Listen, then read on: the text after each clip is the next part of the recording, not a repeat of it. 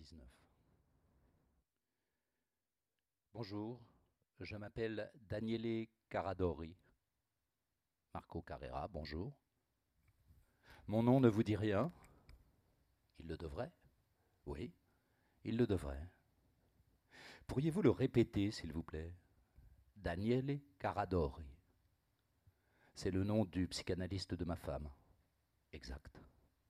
Oh, excusez-moi, je ne pensais pas vous rencontrer un jour. Asseyez-vous. Que puis-je pour vous? M'écoutez, docteur Carrera. Et quand je vous aurai dit ce que j'ai à vous dire, évitez si possible de me dénoncer à l'ordre des médecins, ou pire, à la Société psychanalytique italienne, ce qui en tant que confrère vous serait assez facile. Vous dénoncez. Et pourquoi? Parce que je vais faire quelque chose d'interdit, que ma profession sanctionne avec la plus grande sévérité. De toute mon existence, je n'ai jamais pensé en arriver là, même fugitivement. C'était purement et simplement inconcevable, mais j'ai lieu de croire que vous courez un grave danger. Et je suis la seule personne au monde à le savoir. Et c'est pour cette raison que j'ai décidé de vous informer, même si j'enfreins de la sorte une règle de déontologie fondamentale. Diable, je vous écoute. Mais avant, j'aurais une requête. La musique vous gêne. Quelle musique? Non, rien. Que vouliez-vous me demander? Je voudrais vous poser quelques questions juste pour confirmer ce qu'on m'a dit sur vous et votre famille et exclure qu'on m'ait brossé un tableau trompeur. C'est à mon avis assez improbable, mais je ne peux pas l'exclure totalement, vous comprenez? Oui. J'ai préparé des notes, répondez simplement par oui ou par non, s'il vous plaît. Entendu. J'y vais? Allez-y. Vous êtes le docteur Marco Carrère. 40 ans. Vous avez passé votre enfance et votre adolescence à Florence, vous êtes diplômé en médecine et chirurgie de l'université La Sapienza de Rome et spécialisé en ophtalmologie. C'est exact? Oui. Fils de Laetitia Del Vecchio et Probo Carrera, tous les deux architectes, tous les deux retraités, domiciliés à Florence. Oui.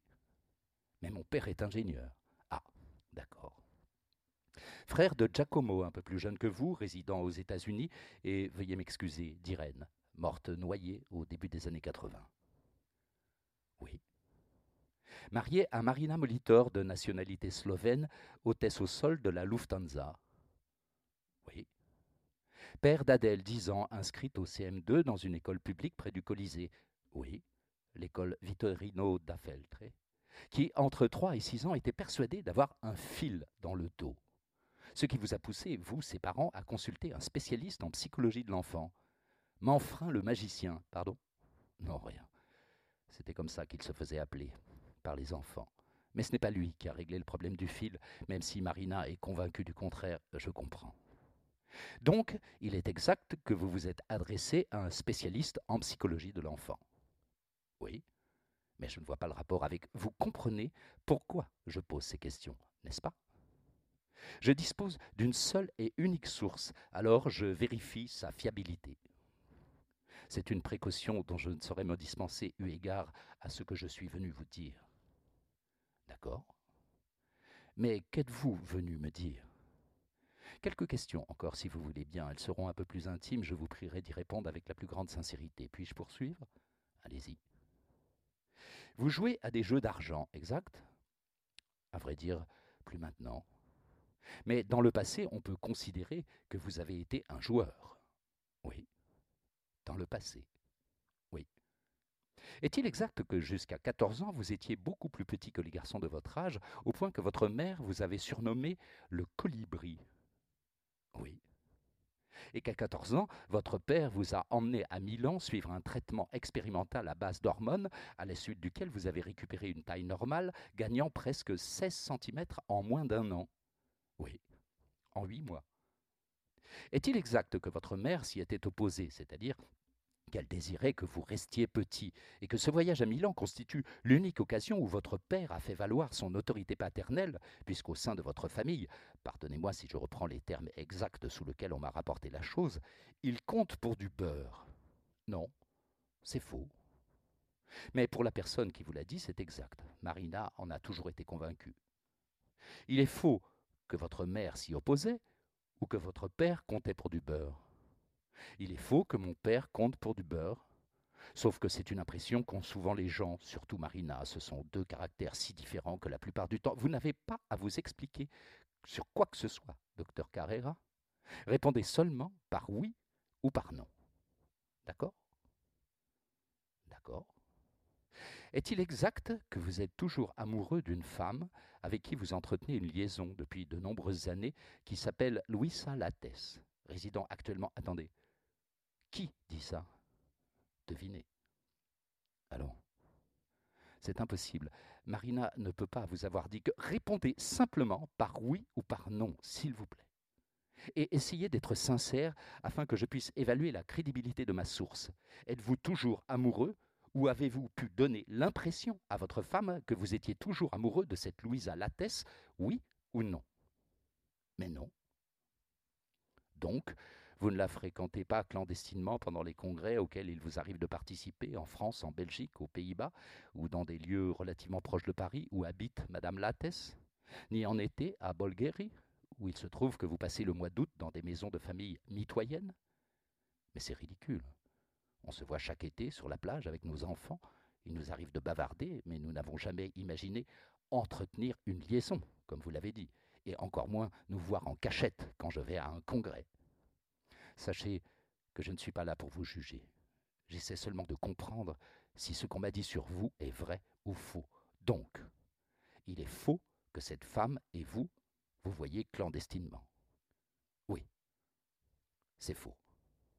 Et vous excluez que votre femme puisse en être convaincue, même si ce n'est pas vrai. Mais bien sûr que je l'exclus. Elles sont même devenues amies, elles font du cheval ensemble. Je veux dire, seules toutes les deux. Elles nous refilent les gosses, à nous, les maris, et partent se balader toute la matinée dans la campagne. Ça ne prouve rien. On peut devenir l'ami de quelqu'un et le fréquenter chaque jour précisément parce qu'on éprouve une jalousie maladive à son égard. D'accord, mais ce n'est pas le cas, croyez-moi. Marina n'éprouve de jalousie maladive à l'égard de personne, je lui suis fidèle, elle le sait très bien. Et maintenant, pourriez-vous me dire, s'il vous plaît, pourquoi je serais en danger? Donc, vous ne vous écrivez pas des lettres depuis des années, Louisa Lattès et vous? Non. Des lettres d'amour? Mais non. Êtes-vous sincère, docteur Carrère? Mais oui. Je vous le demande encore une fois,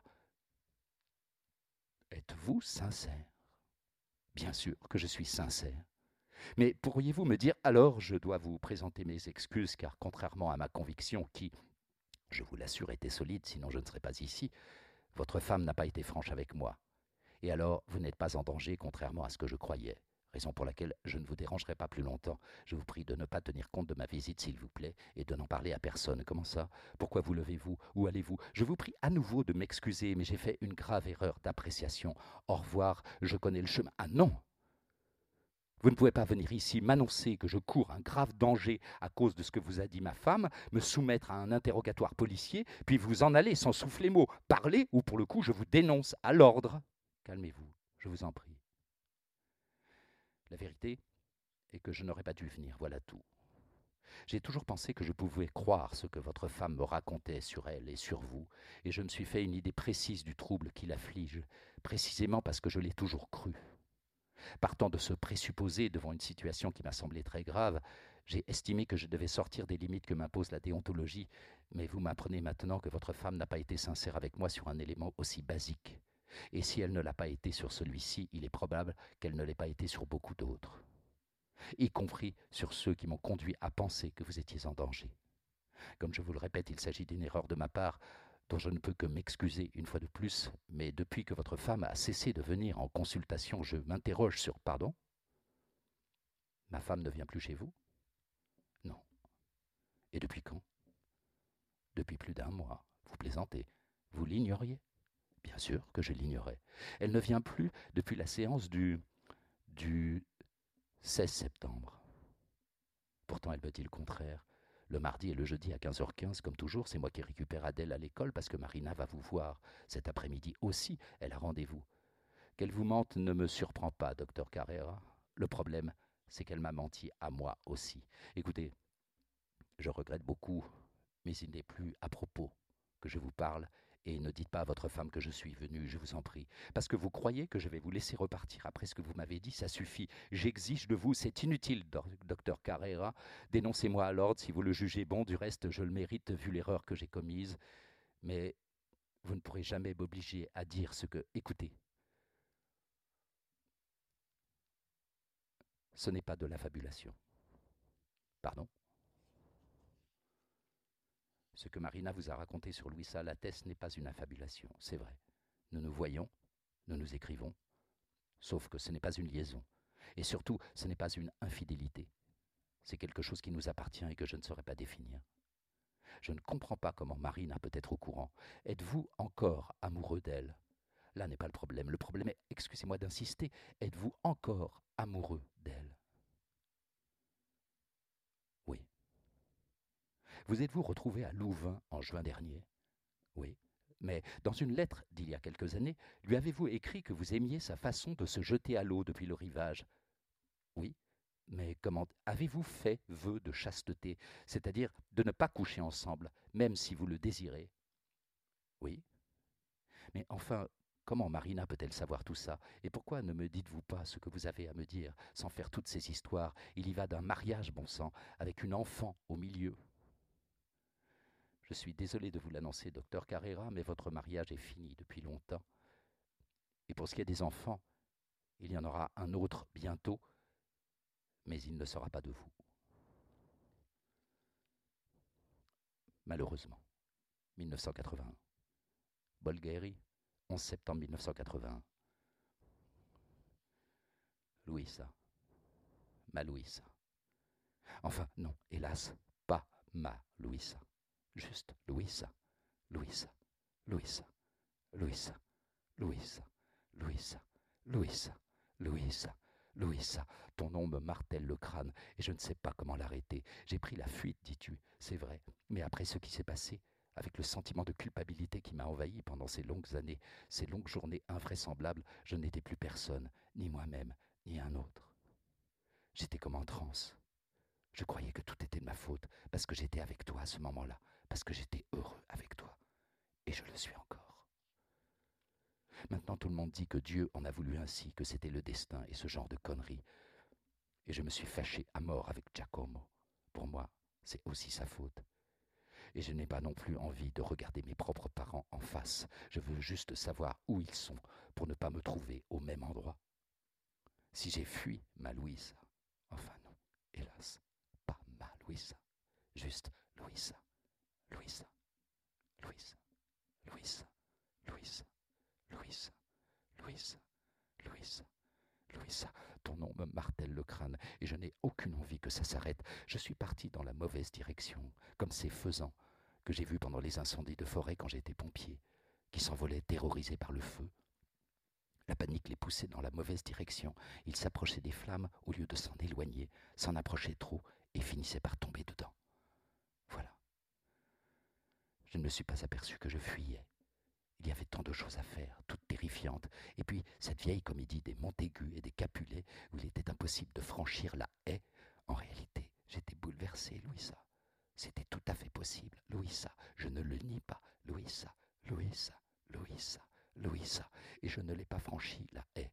Et je ne t'ai même pas dit au revoir. Maintenant, je suis seul ici. Vraiment seul, puisqu'ils sont tous partis. Ils ont dit qu'ils ne reviendraient jamais qu'il vendrait la maison, qu'il ne remettrait plus les pieds sur une plage, qu'il ne prendrait plus jamais de vacances. Et vous êtes parti, vous aussi, et maintenant je franchis et refranchis la haie sans que personne me voie, et je vais à la plage, et je vais au Moulinelli, je vais derrière les dunes, et il n'y a personne, et je devrais réviser mes cours, mais je n'essaie même pas.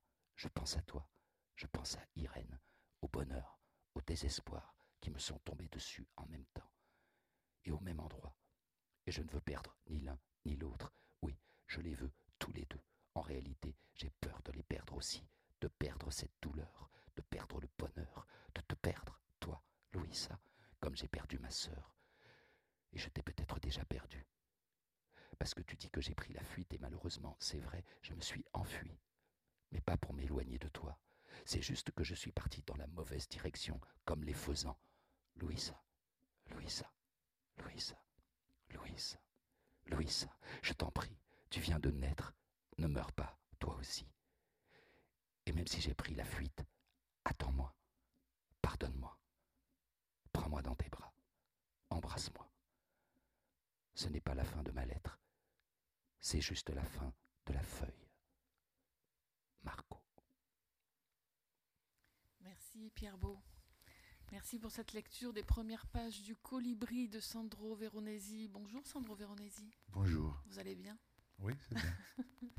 Donc on vient d'entendre quelques pages hein, de ce dernier roman qui a été publié hier chez Grasset dans une traduction de Dominique Vito, Vitoz, je ne sais pas comment on dit, de Dominique Vitoz, Le Colibri. Alors on vous connaît Sandro Veronesi en France évidemment, vous écrivez depuis une trentaine d'années et tout a été traduit, je crois, depuis le début. Les l'âme, votre premier roman en 1993.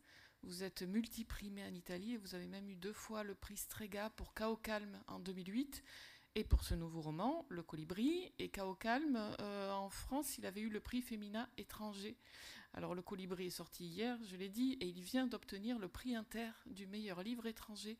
Ça va, c'est pas trop perturbant de recevoir tous ces prix? Non, parce que je, je rappelle les, prix que j'ai vaincus devant le, prix nouveau que je, que je gagne. Alors, le prix que, auquel je pense maintenant, c'est le prix de France Inter, c'est ça? C'est un prix.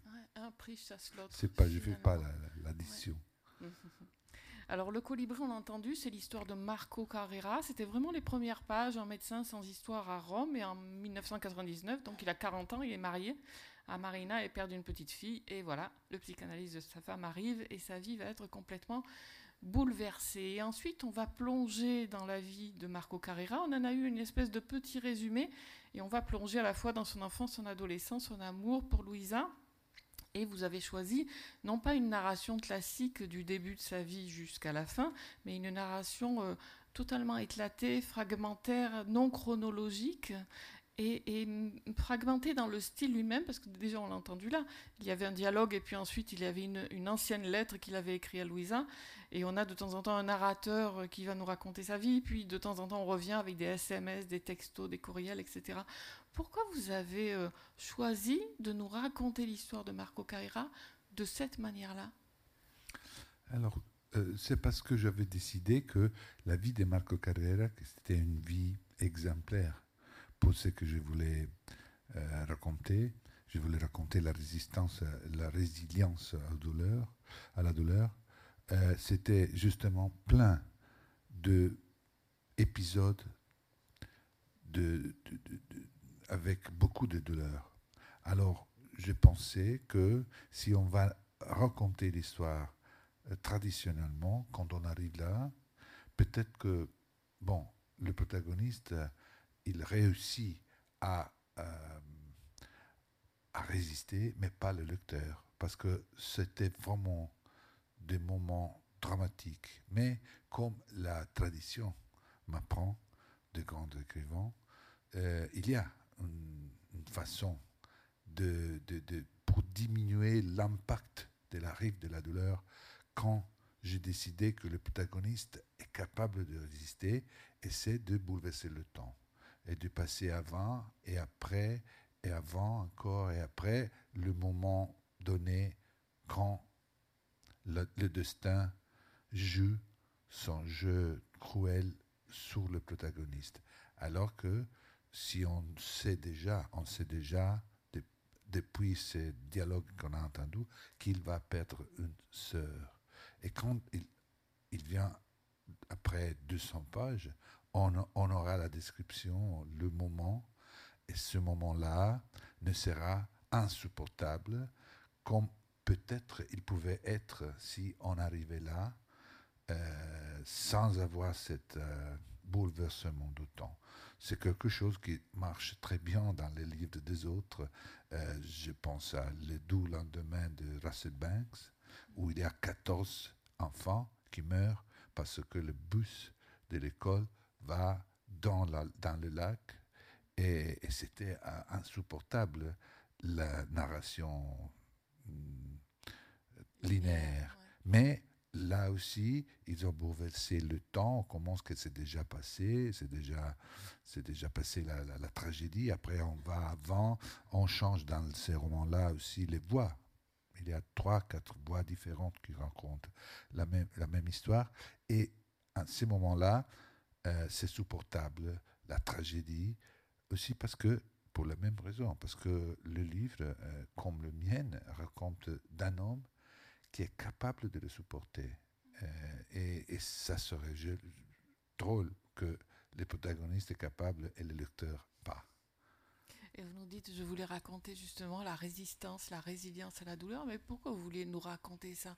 Pourquoi c'est un sujet qui vous intéresse? Oh, ça fait depuis longtemps que j'ai réfléchi sur un tout petit texte de Sigmund Freud qui s'appelle Caducité, où il est sincèrement, sincèrement émerveillé du fait que pour les hommes, c'est vraiment difficile de récupérer sa propre énergie vitale qu'il appelle libido quand il a souffert une perte d'un objet euh, aimé. C'est vrai qu'on souffre si on perd un objet aimé, euh, c'est-à-dire une personne qu'on aime beaucoup.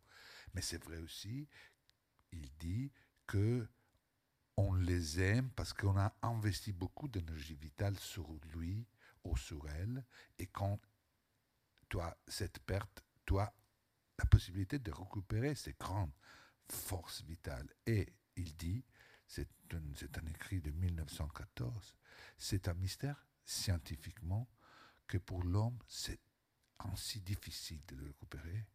Et il, reste pendant des années, parfois pour toute sa vie sans le récupérer. Et il va enterrer sa propre force vitale avec l'objet perdu. Ça, c'est un raisonnement tellement contre-intuitif qui m'a intéressé du début. Et j'ai pensé que c'est vrai. C'est vrai que on prend les trucs, les choses de la personne, l'héritage, non?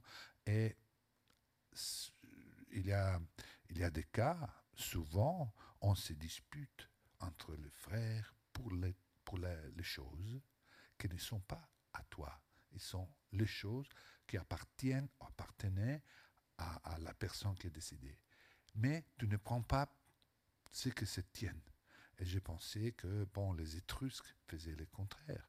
Les Étrusques n'avaient jamais euh, pensé de prendre un objet qui appartenait à, la personne décédée tout était intérêt avec lui ou avec elle parce que l'accompagnait dans les voyages euh, après la vie. Mais ta propre force vitale qui était investie, qui était euh, mise sur ces sujets-là, on la reprend parce qu'on peut l'utiliser encore. Et je voulais faire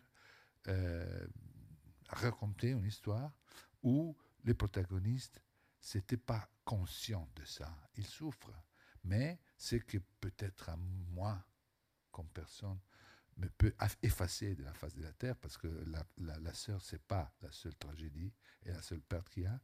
Euh, pour lui, aussi avec une petite euh, guide, euh, un petit support, c'est supportable parce qu'il récupère sa force vitale et a le courage de le mettre sur quelque chose d'autre dans le moment de, la souffrance, pas après deux ans.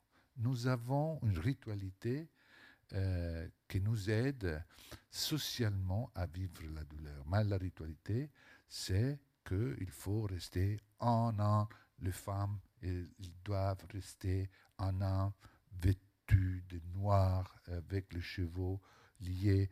Elles ne peuvent même pas parler avec des autres hommes s'ils ont perdu le, le mari. Ou, euh, et c'est pas tellement archaïque, ça, ça, marche encore comme ça dans les petites communautés, dans le sud d'Italie, dans le nord d'Italie.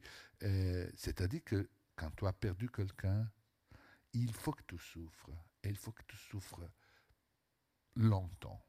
Et ça, c'était le mystère pour Freud. Parce que pour lui, la nature humaine aurait dû euh, faire d'une façon que en récupérer le plus tôt possible ce qui nous appartient et qui nous donne la possibilité de supporter la souffrance.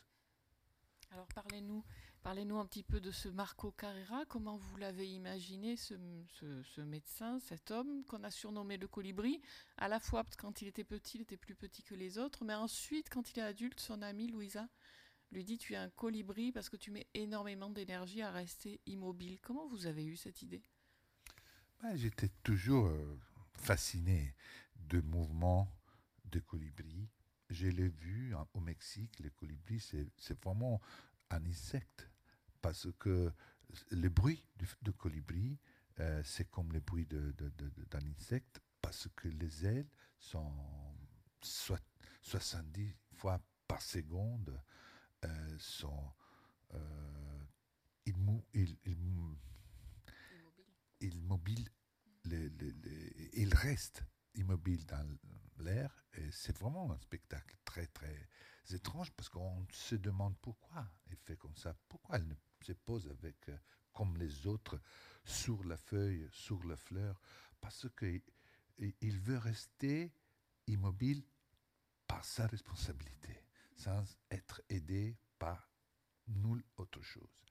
Et, ça, c'est vraiment quelque chose de très, très intéressant. C'est vrai, c'est vrai que c'est un, c'est un animal pas. C'est-à-dire que, bon, en Italie, il n'y a pas de colibri, mais il y a plein de restaurants, pizzerias, hôtels qui s'appellent les colibris. Et, pourquoi? Parce que c'est, c'est une image de petite, plein de force, qui, bon, il y a bien sûr les, légendes, les, histoires africaines sur le colibri qui va éteindre l'incendie, mais oh, il y a la cosmogonie aztèque euh, qui est le symbole de, la guerre. Mais enfin, il est sympa et il fait ça sans une raison naturelle claire.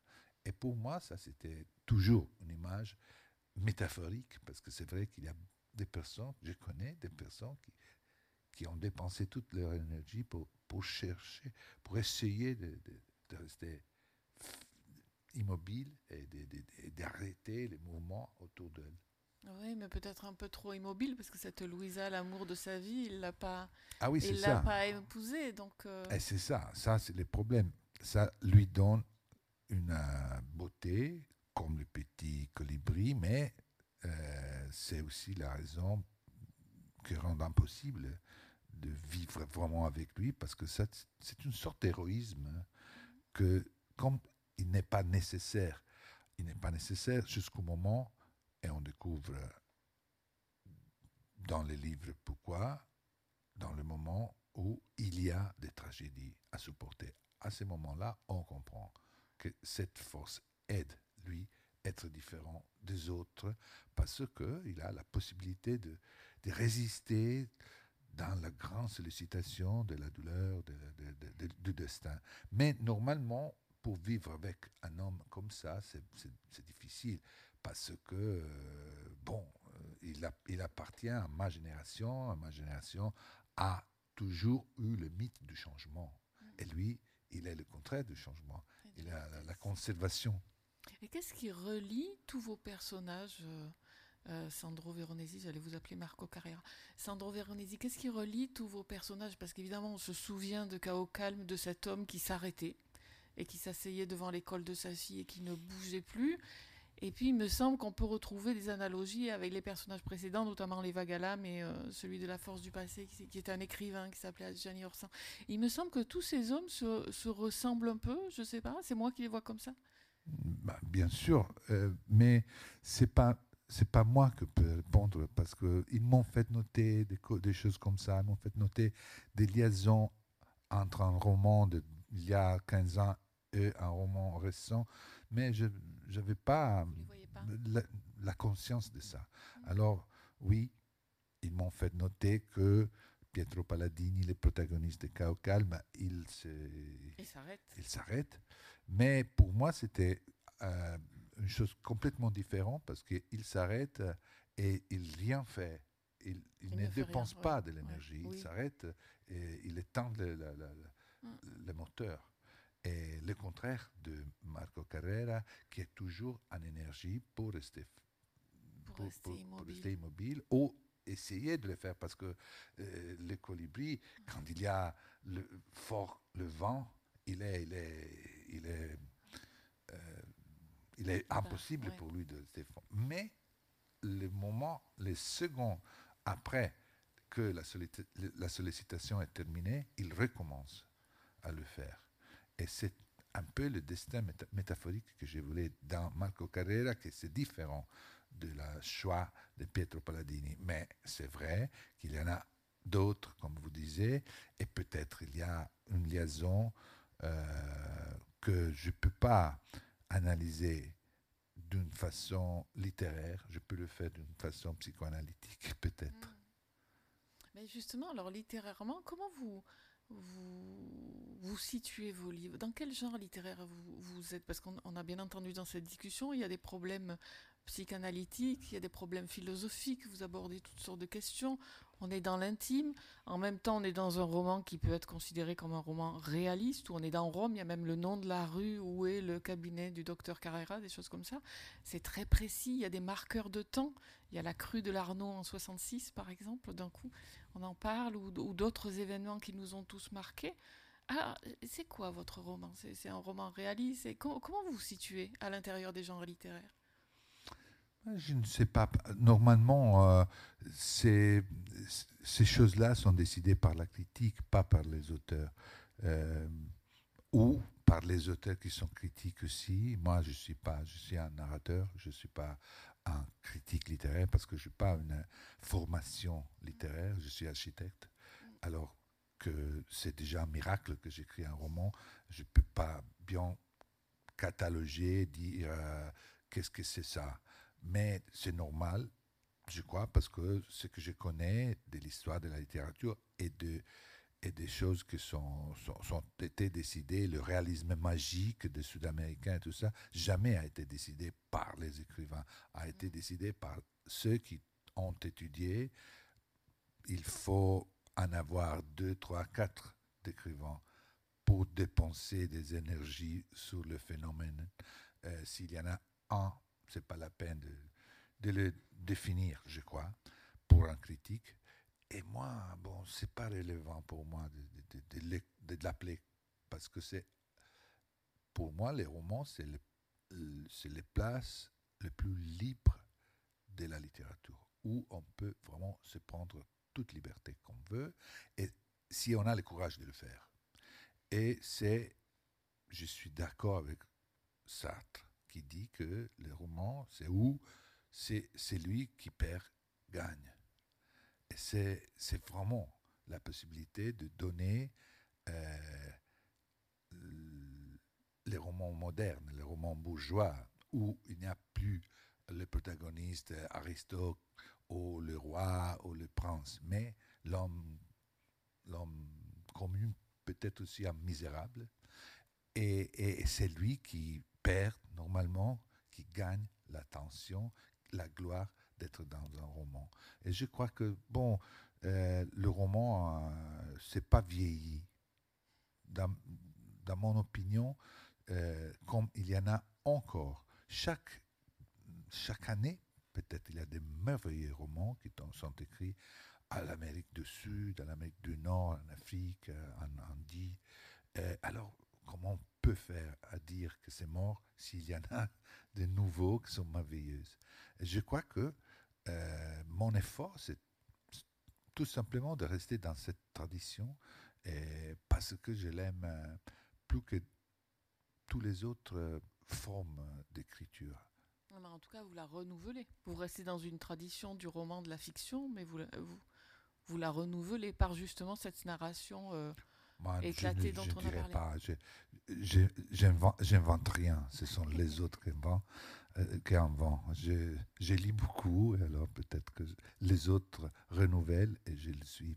Hmm, Quelle modestie. En tout cas, il y a une grande maîtrise dans tout ça. Et qu'est-ce qui fait de vous un romancier italien? Parce que depuis le début, vous nous sortez des références de tous les pays? Quand vous parlez du- de, de la littérature. Qu'est-ce que c'est l'italianité Il y a eu un moment qui a coïncidé avec le, le début de mon activité réelle comme écrivain où j'ai commencé sérieusement à connaître la tradition italienne. Parce que je me suis formé sur les Russes, sur les Américains. Quand j'étais un garçon, j'étais choqué par Dostoïevski à 14 ans, j'étais choqué par Mario Vargas Llosa à 20 ans. Euh, et ça a donné, m'a donné l'envie, l'envie de, de copier, de faire comme eux, de donner les mêmes émotions comme normalement on le fait avec les joueurs de football ou les acteurs ou les rockstars. Je l'ai fait avec les, écrivains parce que j'ai reçu le choc positif de lire des chefs d'œuvre quand j'étais très très jeune. Et, et, et, et j'étais pas. Pour moi, c'était vraiment une découverte. Qu'on pouvait prouver des choses comme ça simplement en lisant un livre. Mais après, quand j'ai commencé le faire sérieusement, je me suis aperçu qu'il fallait être italien, étudier et métaboliser la tradition italienne. Ce n'est pas tellement fort du côté du roman parce qu'on est très très fort sur la poésie, on est très fort sur la, littérature euh, d'essai, sur le texte, euh, mais pas sur, les romans, ce ne sont pas la spécialité de la tradition italienne. Mais quand même, il y en a, il y a des grands chefs-d'œuvre. Et j'ai commencé à les lire et, comprendre que la langue, c'est la, tradition. Tout appartient à une tradition qui s'appelle langue italienne. Et pour ça, j'ai commencé, hmm, j'ai commencé à faire sérieusement l'écrivain. Et je suis italien tout simplement parce que pendant 30 ans, j'ai privilégié euh, la tradition italienne aussi bien si peut-être les plus fortes émotions que j'éprouvais encore restent celles que j'éprouvais en lisant une littérature traduite par, traduite par l'anglais, par le français ou par le russe. On va écouter encore un petit extrait, Pierre Beau, si vous êtes d'accord.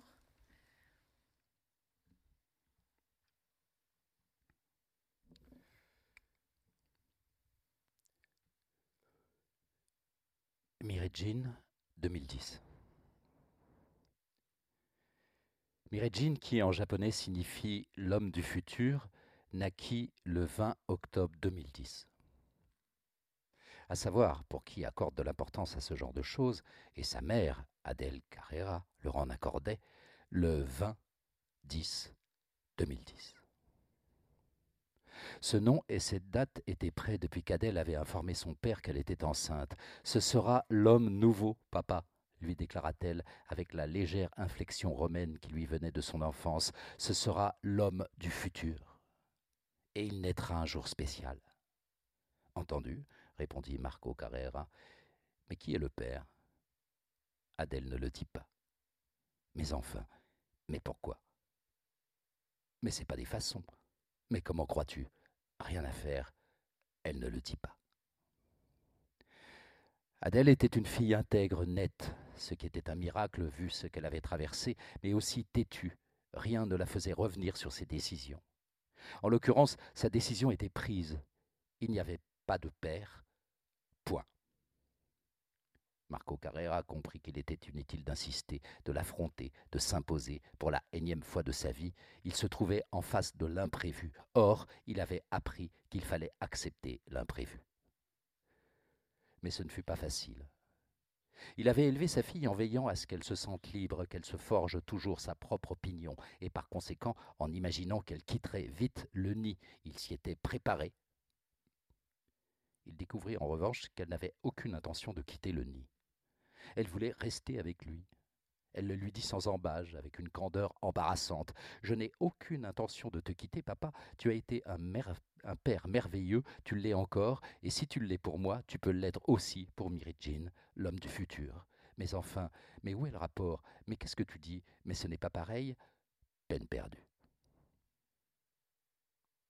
Marco nourrissait un sentiment complexe à l'égard de sa fille. Il l'aimait évidemment plus que tout, et il était vrai que depuis qu'il l'avait reprise avec lui, il s'était consacré à elle en sacrifiant pratiquement tout.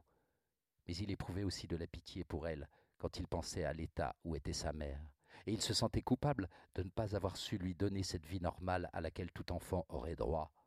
Et il s'inquiétait aussi pour elle, pour sa stabilité. Même si le fil revenu à Munich pendant l'année horribilis avait disparu définitivement dès qu'elle avait habité à Florence et que pendant les neuf années suivantes, Adèle n'avait plus jamais donné signe de la moindre fuite hors de la réalité. Marco avait vécu ces neuf années d'un trait, en baignant dans un optimisme et une sensation de légèreté qui, si on y pensait, était incroyable, puisque c'étaient les mêmes années où il avait perdu Louisa et renoncé à la carrière universitaire, où ses parents avaient eu le cancer et étaient morts l'un après l'autre, où il avait retrouvé Louisa, rompu définitivement avec son frère, reperdu Louisa. Ces années avaient constitué un unique et formidable bloc de temps qu'il avait vécu constamment sur le pont, se levant à l'aube, travaillant comme un forcené, faisant les courses, la cuisine, expédiant mille bricoles quotidiennes, s'occupant de sa fille, de sa mère, de son père et d'une foultitude de choses. Marco avait fait tenir un petit monde fragile qui, sans lui, se serait désagrégé en un clin d'œil. Cela lui avait donné une force et une fierté qu'il n'avait jamais connues dans le passé. Entre-temps, il s'était préparé à le voir se désagréger quand même, ce monde, parce que todo se termina, et qu'il le savait bien. Un millénaire et Venise serait complètement submergée par l'eau. Todo cambia. Il le savait bien aussi. Encore treize mille ans environ, et par l'effet de ce qu'on appelle précession des équinoxes, le pôle Nord ne serait plus indiqué sur la voûte céleste par l'étoile polaire, mais par Vega. Cela étant, il y avait façon et façon de disparaître et de changer. Il avait reçu pour tâche d'être le berger qui accompagne les gens, les choses vers une fin digne, vers un changement juste, cela pendant neuf ans. Pendant ces neuf années, pas un seul jour n'avait été gaspillé, ni un seul sacrifié. Malgré un planning archi serré, il avait trouvé le moyen de sculpter dans ce bloc de temps de purs moments de paix et de divertissement.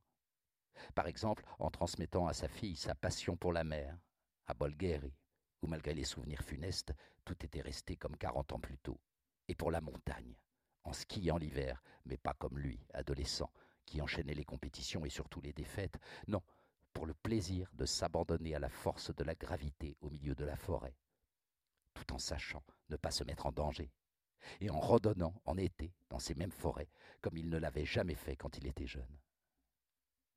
Adèle l'avait payé en retour en grandissant pleine de santé et de vie, en suivant avec profit sa scolarité dans les mêmes établissements qu'il avait fréquentés, se préservant des problèmes qui pullulaient autour des jeunes de son âge et pratiquant de nombreux sports, mais pas des sports banals.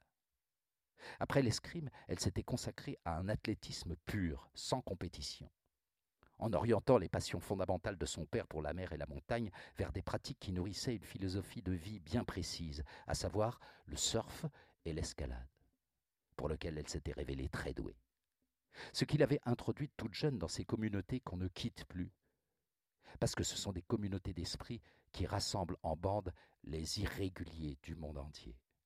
Et pour ça, oui, Adèle était restée une irrégulière, à la recherche de plages, de parois, de vagues, de sauts mémorables, mais surtout de cette distance par rapport aux soucis bourgeois qui rend ceux qui la trouvent moins enclins au malheur. Tant qu'Adèle avait été mineure, Marco l'avait accompagnée avec discrétion dans des sites extrêmes de toute beauté, Capomanu, la Gravière, les gorges du Verdon, passant sa journée seule à photographier des animaux ou à observer de loin la bande dont sa fille faisait partie, aux prises avec les vagues ou les voies d'escalade, se joignant parfois à eux pour le repas du soir, dînant plus souvent seul, dans un endroit suggéré par son guide bleu et attendant le retour de sa fille dans leur bed and breakfast. Et Adèle rentrait, toujours spontanément, sans coercition, toujours sobre et consciente de la prudence que ses seize ans suggéraient d'associer à la jouissance de sa liberté. Puis la majorité venue, Adèle fréquenta la tribu seule et Marco apprit à vivre l'angoisse pendant ses absences, à se sentir seul, puis à savourer sa reconnaissance quand elle rentrait pour aborder de longs mois d'études et de travail, parce qu'Adèle faisait des études et travaillait. Ce sera l'homme du futur, papa. J'ai compris. Mais qui est le père? Rien à faire. L'homme du futur naîtrait sans père et Adèle serait une mère célibataire, satisfaite et débordante de vie, sans le moindre regret, ni la moindre inquiétude. Quant à la fonction paternelle, il la remplirait, lui, qui y faisait merveille. Merci Pierre Beau. L'homme du futur qui en réalité va être une fille. Alors évidemment, j'ai bien aimé ce passage.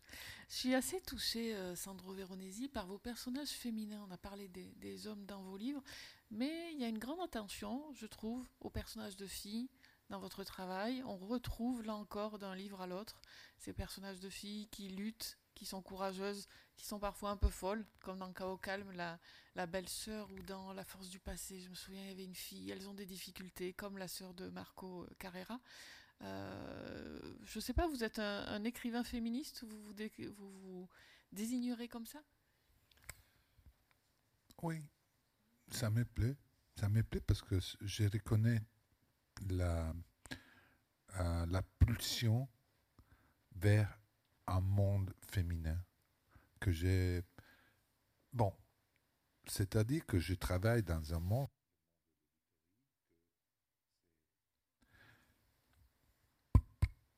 je travaille dans un monde de l'éditeur, celle de l'éditorie, que c'est 90% oui, vous de avez, vous femmes. dans une maison. À, ch- en chef, il y a toujours des hommes, pas toujours. Moi, j'ai une chef femme, Alana Teseo, Elisabeth Asgabri, mais normalement, il y a des hommes, mais partout, il y a- il n'y a que femmes.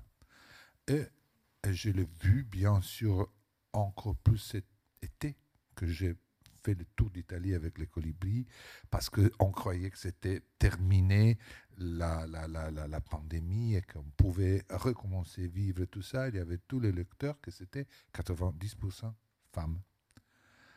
Alors, je dis que bon, pour moi, l'univers idéal, c'est c'est l'univers 90% femmes.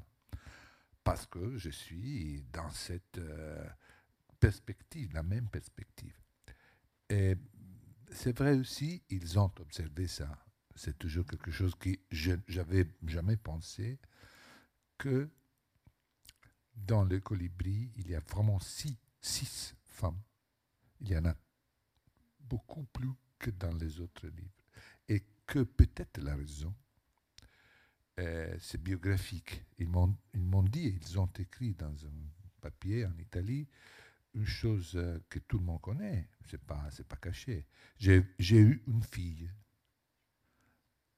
parce que j'ai cinq fils, mais quatre sont mecs, et j'ai eu une fille entre euh, Chaos Calme et les colibris.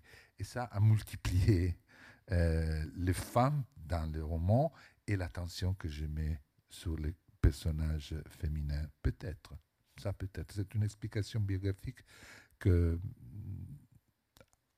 mm, est intelligent. Et je reconnais que peuvent, si on veut savoir pourquoi, peut-être que la, venue de cette petite euh, a quelque chose à faire avec la multiplication de l'attention sur le- sur le féminin en général. Et euh, Marco Carrera va élever sa fille seule, ce qui était déjà le cas dans Chaos Calme. C'est une situation qui est assez rare dans le roman, il me semble. C'est une situation littéraire assez rare, un homme qui élève sa petite fille toute seule, tout seul.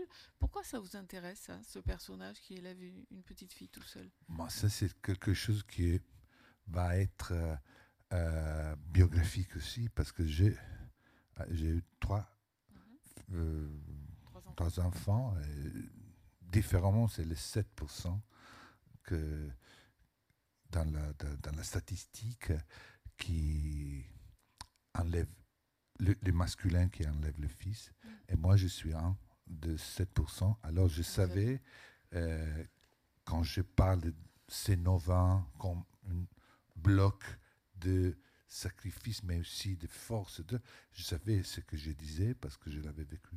D'élever seul ses enfants. Ouais. C'est une situation que vous avez connue. Et la famille, de toute façon, alors pas forcément la famille qu'on est en train de construire, mais la famille d'où on vient, c'est aussi un thème extrêmement important dans ce livre-là, dans les précédents, mais dans ce livre-là, effectivement, et notamment la fratrie. Il me semble que chez vous, la famille d'où l'on vient, c'est toujours c'est le lieu du mensonge et du secret et du non-dit. C'est comme ça qu'une famille se construit, elle se construit sur le mensonge. Non, euh, pas forcément, mais je parle de la famille traditionnelle. Ah. La famille traditionnelle qui peut être conformiste aussi quand les protagonistes, comme le, la père, le père et la mère de Marco Carrera, partent comme des hommes et des femmes nou- nouveaux et nouvelles, parce qu'ils ne sont pas banals. Ils sont de- des hommes du XXe siècle qui sont cul- cultivés, qui, sont, qui ont apprécié le changement. Euh, ils étaient, je le, je le dis, ils étaient pour le divorce, Mhm. mais ils n'ont jamais divorcé Ouais. quand c'était clair que leur mariage, leur union, produisait souffrance. Ouais. C'était un mariage terminé ou peut-être trompé. Et, et ça, ça passe parce que on, on- ça passait dans le XXe siècle, c'était souvent euh, la raison de ne faire souffrir les enfants. Alors, rester ensemble euh, pour le bien des enfants, que c'est vraiment le désastre.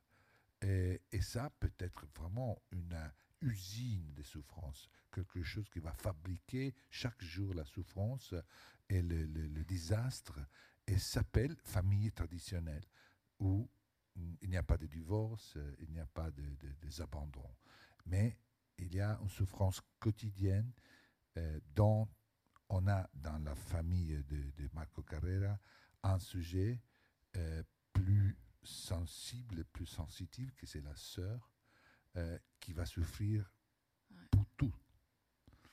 Qui va souffrir pour tous. Et sûrement, elle va souffrir pour Marco, qui croit à la mensonge jusqu'au moment où il découvre la vérité. Que sa- son père et sa mère, ils restent, ils restent ensemble toute leur vie. Aussi après que les enfants sont devenus grands, euh, ils restent ensemble parce que euh, ils se sont habitués à, se faire souffrir l'un l'autre. Et pour ça, je crois que euh, oui, la famille peut être vraiment le lieu de la souffrance bourgeoise, mais pas seulement bourgeoise, quand on va forcer dans cette idée un modèle qui ne marche pas.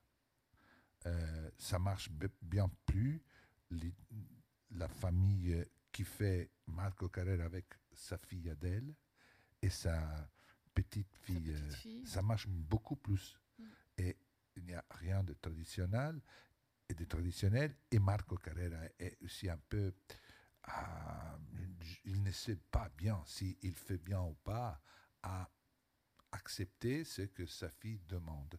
Toi, tu es un, beau, un bon père, tu es le père de la petite aussi. Mais ça marche et l'autre ne marchait pas. Je crois que euh, c'est pas exprimé politiquement parce que c'est un roman et c'est pas le cas de faire de des manifestes euh, politiques, mais c'est ce que je crois vraiment, c'est que euh, il faut il faut vraiment avoir de la confiance en toutes les formes euh, qui ont changé l'idée de la famille, euh, où il y a euh, une possibilité de, bonheur qui est niée à la famille traditionnelle parce que on ne veut pas accepter le fait qu'il y a il y a déjà et c'est pas possible de l'éliminer la souffrance. Et les relations entre frères et sœurs. C'est très beau, vous portez beaucoup d'attention aux relations que Marco a avec cette sœur qui a disparu quand il avait 22 ans. Euh, et elle était un peu plus âgée que lui. Et il y a son petit frère euh, à qui il écrit pendant des années et des années. Racontez-nous comment vous avez imaginé ces trois personnages, comment vous les avez mis ensemble. Bon, j'avais seulement euh, l'exemple direct de mon frère. J'ai un frère, mec. Qui est Et après, réalisateur. oui, qui est Giovanni. toi, Giovanni. Ouais. Il est trois, ans et demi plus jeune que moi. Et après, j'avais l'expérience de mes fils, qu'il était trois, et, et après quatre, et après cinq. Et, et j'ai vu que, bon, la dynamique, c'est tout à fait différent quand on est plus que deux. Plus que deux. Quand on est deux, il y a une euh, réciprocité qui va perdue quand on est plus de deux. Parce qu'on a, on a le triangle, on a la, la, la, circulation du bien et du mal, des secrets, des mystères et tout ça, qui rendent vraiment celle de frères et sœurs, plus que deux, une vraie population. Et j'ai commencé à penser à cette population de trois frères et deux frères et une sœur, qui va être mutilée par la mort d'un d'eux. Et quand on part comme une population, euh, c'est pas possible de rester en deux. Euh, c'est toujours quelque chose de mutilé. J'ai vécu très bien avec mon frère parce qu'on était deux et on n'était que deux.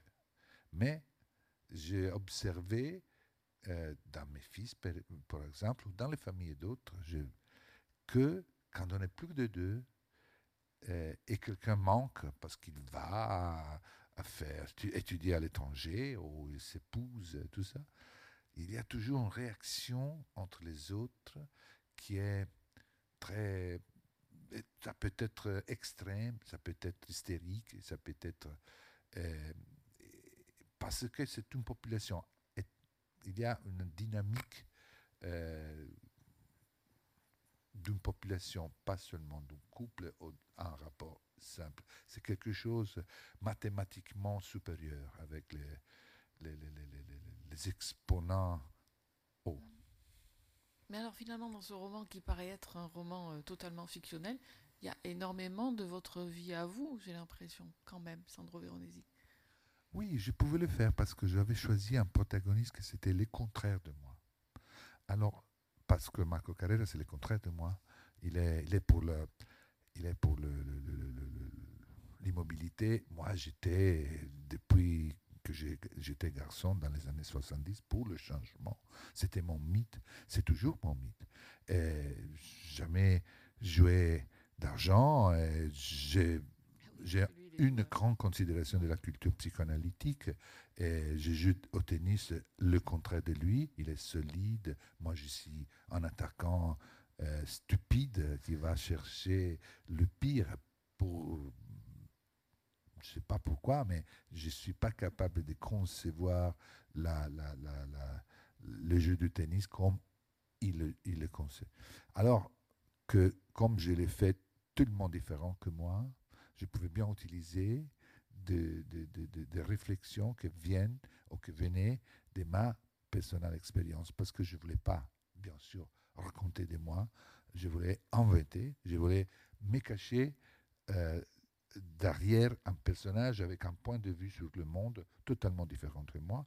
Ça, c'est un privilège.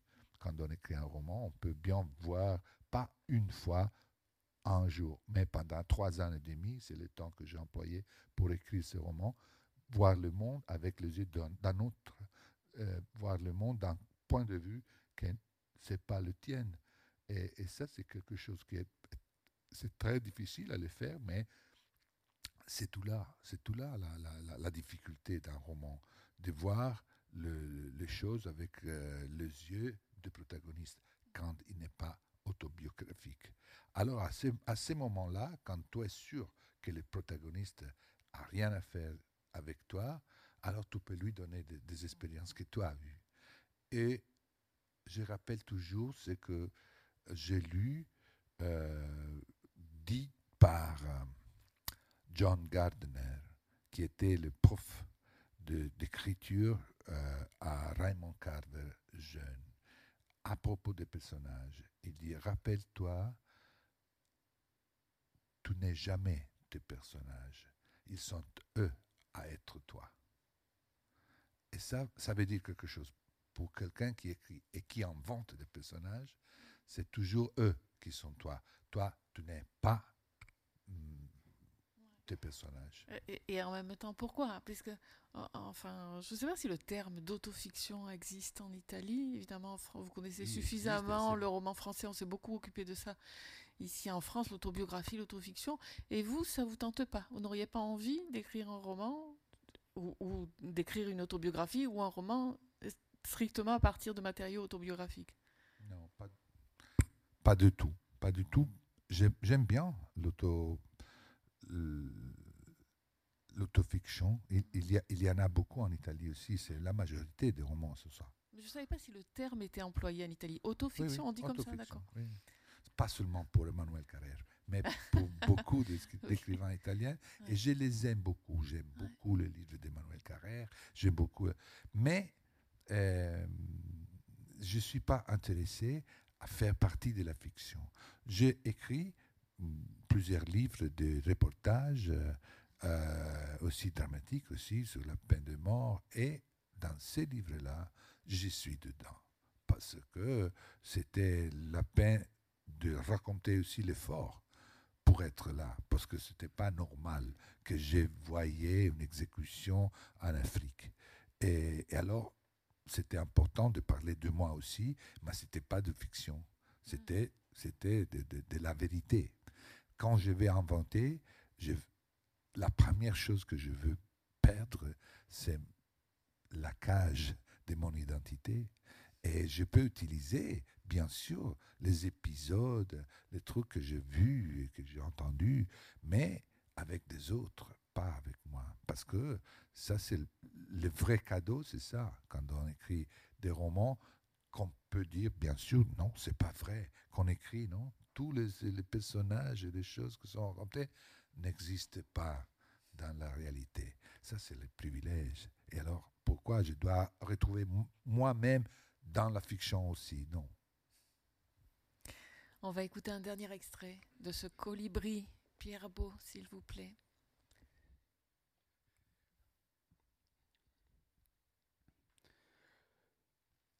Shakoul Co. 2012.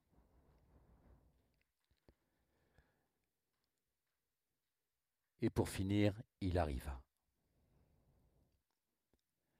Il arriva ce coup de téléphone que tous les parents redoutent comme l'enfer, parce que c'est l'enfer. C'est la porte de l'enfer. Et heureusement, il n'arrive que pour un tout petit nombre. Il terrifie tout le monde, mais il n'arrive que pour que quelques malheureux parents prédestinés, marqués, il n'échoua qu'à une poignée particulièrement infortunée, abandonnée de Dieu, mais il est redouté par tous. Le plus redouté arrive en pleine nuit, encore que ce ne fût pas le cas. Le plus terrifiant nous réveille en sursaut au cœur de la nuit. Dring Et il est si terrifiant qu'il arrive même quand il n'arrive pas au sens où nous l'avons tous reçu, même si nous ne l'avons pas reçu, parce que nous avons tous au moins une fois reçu un coup de fil en pleine nuit qui nous a réveillés en sursaut. Dring qui a instantanément glacé notre sang dans nos veines. Le réveil indiquait 3h40 ou 4h17 et nous avons tous pensé à ça et nous avons attendu avant de répondre tandis que le téléphone continuait de sonner. Dring pour prier. Oui, même ceux d'entre nous qui n'étaient pas croyants, prier que ça ne soit pas ça. Peut-être notre voiture brûlait dans la rue ou l'immeuble voisin, mais en fin de compte, jamais notre voiture ou l'immeuble voisin ne brûle. Dring nous le savons bien, nous avons tous hésité à répondre en priant au moins que la victime soit quelqu'un d'autre. Par pitié, Dieu miséricordieux, Père Tout-Puissant, je ne t'ai jamais prié parce que je suis un con. Dring et je t'ai négligé, et j'ai enfreint tes lois, et j'ai péché contre toi, et j'ai blasphémé contre toi, pauvre imbécile arrogant, et je ne suis pas digne de prononcer ton nom, et je ne mérite rien, et je finirai très certainement en enfer. Dring mais je te prie, Père, ici et maintenant, sur cette terre, du plus profond de mon cœur, à genoux par terre, prosterné vers la terre, à plat ventre par terre, je te supplie que cette sonnerie-là ne soit pas la sonnerie de cet appel. Dring pas de cet appel-là, je te prie de me prendre moi tout de suite, mais il est clair que ce n'est pas moi que tu as décidé de prendre, il est clair que je devrais rester dans cette vallée de larmes. Et alors, je te prie de prendre ma mère, oui, ça me briserait le cœur, mais prends-la, ou mon père, ou ma sœur, ou mon frère, je te prie de prendre aussi tout ce que je possède, et aussi ma santé, de faire de moi un orphelin. Dring un mendiant, un malade, mais pas Père Tout-Puissant. Je t'en supplie, je t'implore, ne fais pas de moi un. Et là, nous nous sommes tous interrompus parce que le mot que nous devions prononcer n'existe pas. Nous, Italiens, Français, Anglais, Allemands, Espagnols, Portugais, nous nous sommes tous interrompus parce que ce mot n'existe dans aucune de ces langues, alors qu'il existe pour nous, Juifs, Arabes, Grecs anciens et modernes, pour beaucoup d'entre nous, Africains, et pour nous, locuteurs survivants de sanskrit. Mais ça ne change pas grand-chose. Au fond, ça change que certains d'entre nous ont pu désigner cet enfer par un autre nom et d'autres pas. Dring pendant que tous terrorisés, nous étions en prière au lieu de répondre au téléphone qui continuait à sonner en pleine nuit. Et pour finir, nous avons répondu, ici ça se trouve, ce n'était personne, mais oui, c'est possible, c'est plus que probable d'avoir sa voiture qui brûle. Allô? Allô Ce n'est personne parfaitement, ça arrive souvent une plaisanterie, peut-être. La plaisanterie atroce de nous faire croire que le temps est venu pour nous de recevoir ce coup de fil qui nous terrifie en pleine nuit, jusqu'à nous faire réciter la prière la plus déchirante qu'on puisse concevoir. Et notre frère Marco aussi l'aurait récité, mais ce ne fut pas le cas, parce que le coup de fil, ce coup de fil, oui, arriva pour lui, mais pas la nuit. Non, l'après-midi. Un dimanche. En automne dans la lumière sourde de 4h35, sa petite fille endormie sur le canapé, la tête sur ses genoux pendant qu'il regardait à la télé. Bienvenue, Mister Chance, et donc en paix, satisfait, bien heureux même, loin de l'angoisse qu'il avait tenaillée pendant des années quand Adèle partait le week-end avec ces jeunes gens qui lui avaient semblé d'aplomb, qui lui avaient semblé responsables et fiables, si bien qu'il la laissait partir avec eux. Il l'avait toujours laissé partir depuis son adolescence, puisqu'elle était très douée. Oh, bien sûr, les premières fois, il y était allé aussi, il l'avait accompagnée, mais à partir d'un certain moment, il n'y était plus aller, parce que c'était embarrassant, il était le seul parent à les suivre. C'est presque pire que de ne pas l'y envoyer. Et alors, à partir d'un certain moment, il était resté à la maison à l'attendre, angoissé, évidemment, peu importe si c'était le matin, l'après-midi ou le soir, rongé par le doute. Je fais bien, je fais mal. Adèle a une passion pour ces sports, mais ils sont quand même dangereux. Bref, ce n'est pas comme une partie de tennis, et Adèle n'a jamais aimé le tennis, seulement l'escrime. Et déjà, là, il y avait une arme, il y avait un symbole de sang, de mort, de danger, et ces défis évidents à la loi de la gravité, les vagues, les sorties d'escalade, bonnes exutoires, mais dangereuses, il aurait pu lui interdire. C'était son droit, cela rentrait dans ses attributions de parent, ou bien ne pas les lui interdire. Il avait décidé de ne pas les lui interdire. Il la laissait partir. Il supportait en silence l'angoisse qui en découlait et redoutait toujours en silence de recevoir ce terrible coup de téléphone en pleine nuit. Toutes ces satanées fois où il allait se coucher et qu'Adèle n'était pas rentrée, il le redoutait en silence, toujours, avant de s'endormir. Quand il se réveillait pour aller au WC, avant de se rendormir, n'arrivant pas à se rendormir, prenant des gouttes pour se rendormir, et Rivotril, Xanax. Et pourtant, il fallait reconnaître que rien n'était jamais arrivé, jamais pendant toutes ces années, pas le moindre accident, ni le jour ni la nuit, pas même une égratignure ou une luxation, rien du tout, si l'on accepte, d'accord, ce n'est pas rien, qu'un jour elle lui était revenue enceinte d'une de ses échappées folles, certes, mais c'était une autre histoire. Il l'avait acceptée enceinte à vingt ans et pas de traces de père. Il avait tout accepté en silence, sans montrer son tourment. Est-ce que je fais bien? Est-ce que je fais mal? Parce que d'un côté, Adèle avait la tête sur les épaules. Elle était capable, consciencieuse, sûre. Elle s'en était sortie. Il s'agissait d'un véritable miracle en réalité, si on pense à ce qu'elle avait subi, ballotté, traumatisé. Italie, Allemagne, de nouveau l'Italie, Rome, Munich, Florence, avec une mère folle, disons-le, et un père stupide qui n'a pas su la protéger, avec la douleur qui dégoulinait sur elle de toutes parts, de quoi opter pour le dysfonctionnement par principe.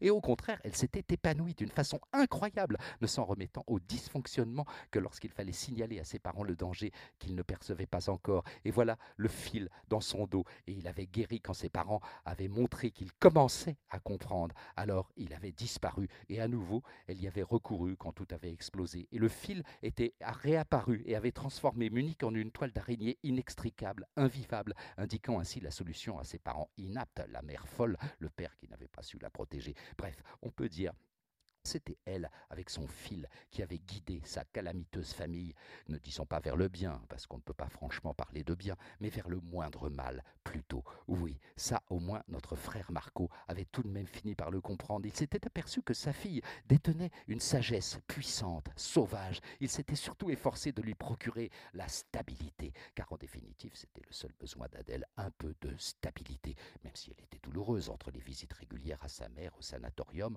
l'amour pour sa petite sœur allemande et la sage décision de le vivre pleinement quand elle serait plus grande toutes les deux. Douloureuse et complexe donc, mais stabilité quand même. ce qu'Adèle n'avait jamais connu et sur quoi elle avait enfin pu s'appuyer, rembobinant ce fil pour toujours et devenant ce qu'on appelle une fille modèle. Et à partir d'un certain moment, une fille mère modèle, qui faisait ses études, travaillait, partait surfer, crapahuter, et quand elle surfait ou crapahutait, c'était lui qui restait avec le bout Mireille Jean, sa petite fille. Et c'était bien ainsi. Adèle allait recharger sa sagesse dans le cœur sauvage de la nature, et il l'attendait à la maison, avec la petite, offrant à sa fille la stabilité. Il gérait son angoisse en silence. Il avait passé des années comme ça. Il semblait bien qu'il avait eu raison d'accepter, de persévérer, de la laisser partir. Il semblait bien que ça avait valu la peine de risquer jusqu'au moment où ce coup de téléphone avait fini par arriver. Alors il avait découvert qu'il était marqué, abandonné par Dieu, beaucoup, beaucoup, beaucoup plus qu'il ne le croyait. Il croyait déjà l'être beaucoup depuis l'époque de la mort de sa sœur Irène. Il était arrivé le coup de téléphone que tous les parents redoutent, mais qu'un petit nombre seulement reçoivent, quelques malheureux marqués prédestinés pour qui, dans de nombreuses langues, le mot n'existe même pas, mais il existe par exemple en hébreu chakoul. Il vient du verbe chakal qui signifie justement perdre un enfant. Et il existe en arabe tahakil avec la même racine et en sanskrit viloma, littéralement contraire à l'ordre naturel. Et il existe dans de très nombreuses variantes des langues de la diaspora africaine et dans un sens moins univoque, il existe aussi en grec moderne karakamenos, qui signifie brûlé par la mort, désignant de façon générique une personne frappée par un deuil, mais on l'emploie presque exclusivement pour désigner un parent qui perd son enfant.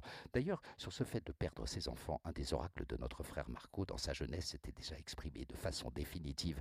Savez-vous que j'ai perdu deux enfants Oh, madame, vous êtes bien distraite, parce qu'en effet, à bien y réfléchir, ça ne tient pas cette histoire de perdre une personne quand elle meurt, c'est-à-dire d'être le sujet de sa mort. J'ai perdu ma fille, je ne l'ai plus, je l'ai laissé mourir, je, je, je, ce pronom n'a aucun sens et il est presque obscène quand, on, quand meurt quelqu'un d'autre. Mais quand c'est un fils ou une fille qui meurt, hélas, il a un sens parce que la responsabilité plane toujours. Ou la faute du parent qui n'a pas empêché, comme c'était son devoir, n'a pas conjuré, n'a pas évité, n'a pas protégé, n'a pas prévu, à laisser survenir et donc laisser mourir et donc perdu son fils ou sa fille. Bref, pour notre frère Marco, il arriva le coup de téléphone qui anéantit sa vie. Il arriva dans l'après-midi dimanche, en automne, et sa vie déjà anéantie d'autrefois fut anéantie à nouveau, sauf que dans la vie, le néant n'existe pas. Et en effet, Mirijin dormait la tête sur ses genoux, et tandis qu'il essayait de respirer, parce que ça, même, il n'y arrivait plus, il était chacoul. Depuis quelques secondes, on ne lui avait pas dit ouvertement, on l'avait ménagé, mais il avait très bien compris. Il était Tahakil, il était Viloma, il était Karakamenos. Depuis quelques secondes, et il avait les poumons bloqués, l'air était un filet de feu, son ventre un trou sans fond, sa tête un tambour, et une vie ne pouvait pas être plus proche du néant. Mirijin se réveilla en douceur, lui sourit elle avait deux ans depuis un mois, et par ce geste, tout simple, se réveiller et lui sourire, elle lui disait Grand-père, ne t'y risque pas. Elle lui disait On ne plaisante pas. Elle lui disait Grand-père, je suis là. Il va falloir supporter. Merci Pierre Beau. Il est magnifique hein, ce passage. Bravo, cette maîtrise pour arriver à nous raconter cet instant horrible, mais finalement de revenir comme ça, d'avoir cette, dilatation dans le temps où on revient en arrière, où en même temps le narrateur nous prend à témoin, nous inclut dans cette souffrance. Il me semblait que chez vous, quand même, on a, on a parlé de cette façon de, de fragmenter la narration, d'avoir un narrateur qui, qui avance, qui nous dit ce qui va se passer dans 30 ans, puis qui revient en arrière c'est une façon de tout le temps nous rappeler qu'on est dans une œuvre littéraire, qu'on n'est pas dans un, document, on est dans une œuvre littéraire. C'est ça votre travail finalement de romancier? Oui, oui, c'est ça. Et ce que je disais, euh, rendre possible de faire des chapitres comme ça dans une narration linéaire, c'est pas possible parce qu'il y a cette dilatation du temps que ça serait dans une composition on dit traditionnel, ça serait vraiment madornal, ça serait quelque chose encore plus douloureux que la nouvelle même qui, amène. Mais dans, un, dans une narration qui a sauté dans d'un âge à l'autre, d'un temps à l'autre, alors on peut faire, on peut essayer de faire un chapitre comme ça, sans virgule, sans rien, que c'est un bloc de temps bloqué sur le, truc euh, euh, indisable, euh, insupportable, et le faire supporter avec la dilatation, et inviter tout le monde, le Dieu, les, les, les, traditions, les langues, tout, tout le monde qui ont souffert de ça. Pas seulement Marco Carrera, mais tout le monde, tous les grands écrivains qui ont raconté ça. J'avais beaucoup plus de choses que j'ai coupées parce que, bon, il faut avoir une mesure, mais euh, la première fois que j'ai écrit cette, euh, euh, ces chapitres, j'ai vraiment appelé tout ce que je connais, que j'avais lu, à consoler Marco pour la nouvelle qui arrive. Et ça, c'est possible si tu as complètement, déjà, depuis, depuis longtemps, dans, dans l'écriture de ces romans, tu as déjà supéré la, la, la, la logique du temps. Et ça, c'est quelque chose qui est toujours là. C'est comme la, la, force de gravité dont on parle pour les sports pratiqués par Adèle, qui est toujours là. Et il y a le moment de la grâce, le moment euh, de, de, de, la, de la, de la euh, légèreté quand la force de gravité est avec toi, pas contre toi. Et ici, c'est la même chose. Il faut arriver à un moment donné quand la, la, la, la chose la plus, la plus indisable, la plus insupportable devient légère parce qu'il y a tous ces mains, toutes ces personnes qui la supportent ensemble euh, avec le, le, protagoniste. C'est quelque chose que je, devais faire et j'avais aucune intention de le raconter d'une façon traditionnelle. Parce que pour moi, c'était insupportable la prononciation de la locution morte d'une fille. Je ne voulais pas prononcer ça. Et je ne voulais pas faire euh, vous me demandez qu'est-ce que c'est votre roman, quel genre. Alors, c'est pas réaliste ça. Parce que le réalisme d'une coupe de téléphone comme ça, c'est l'horreur pour moi. J'ai des fils, mais même si on n'a pas de fils, on comprend bien, c'est l'horreur, c'est l'enfer. C'est l'enfer. Je voulais pas jouer cette petite scène tragique. J'avais besoin d'une multitude des personnages, des langues, des choses que soutenait, suspendait le temps et soutenait le pauvre Marco Carrera, qui deviennent nos frères. Parce que c'est seulement ici que le narrateur l'appelle frère. Mais en même temps, pourquoi vous aviez besoin de cette scène? Je veux dire, quand vous avez commencé à écrire, vous saviez qu'il allait perdre un enfant? Pourquoi c'était important de mettre cette euh, de le mettre dans cette situation? Oui, parce qu'il y, a la, euh, il y avait, un, comme forme d'inspiration, il y avait le Bible, il y avait les livres de, comment dit, Job. Mm. Euh, et ça a été une inspiration pour moi. Euh, et je savais que cette Marco Carrera, d'une façon totalement laïque, pas religieuse, le seul point où c'est mentionné Dieu, c'est la, c'est la fausse prière qu'on a entendue de l'homme qui ne croit pas, mais qui prie à ce moment-là, quand il la, quand il a reçu la le couple de téléphone, mais d'une façon laïque, c'était l'inspiration, la, c'était les livres de Job. Et, et, pour ça, je savais que Job perdait, perd tout, tout, fils, la femme, le travail, la richesse, tout. Et, et que c'était là le, la chose qu'il fallait raconter de Job et qu'il résistait à perdre tout. Merci Sandro Veronesi pour cette rencontre. Merci à la Maison de la Poésie d'avoir euh, accueilli et diffusé cette rencontre. Et puis, bah, si un jour on sort de ce cauchemar, peut-être que vous pourrez, enfin vos, ceux qui sont derrière leur écran aujourd'hui pourront vous voir en vrai ici à la Maison de la Poésie le 3 juillet. Normalement, vous revenez pour le festival euh, Italissimo. merci et, merci pour la lecture qui a été merci formidable. Merci Effectivement, magnifique. Au revoir.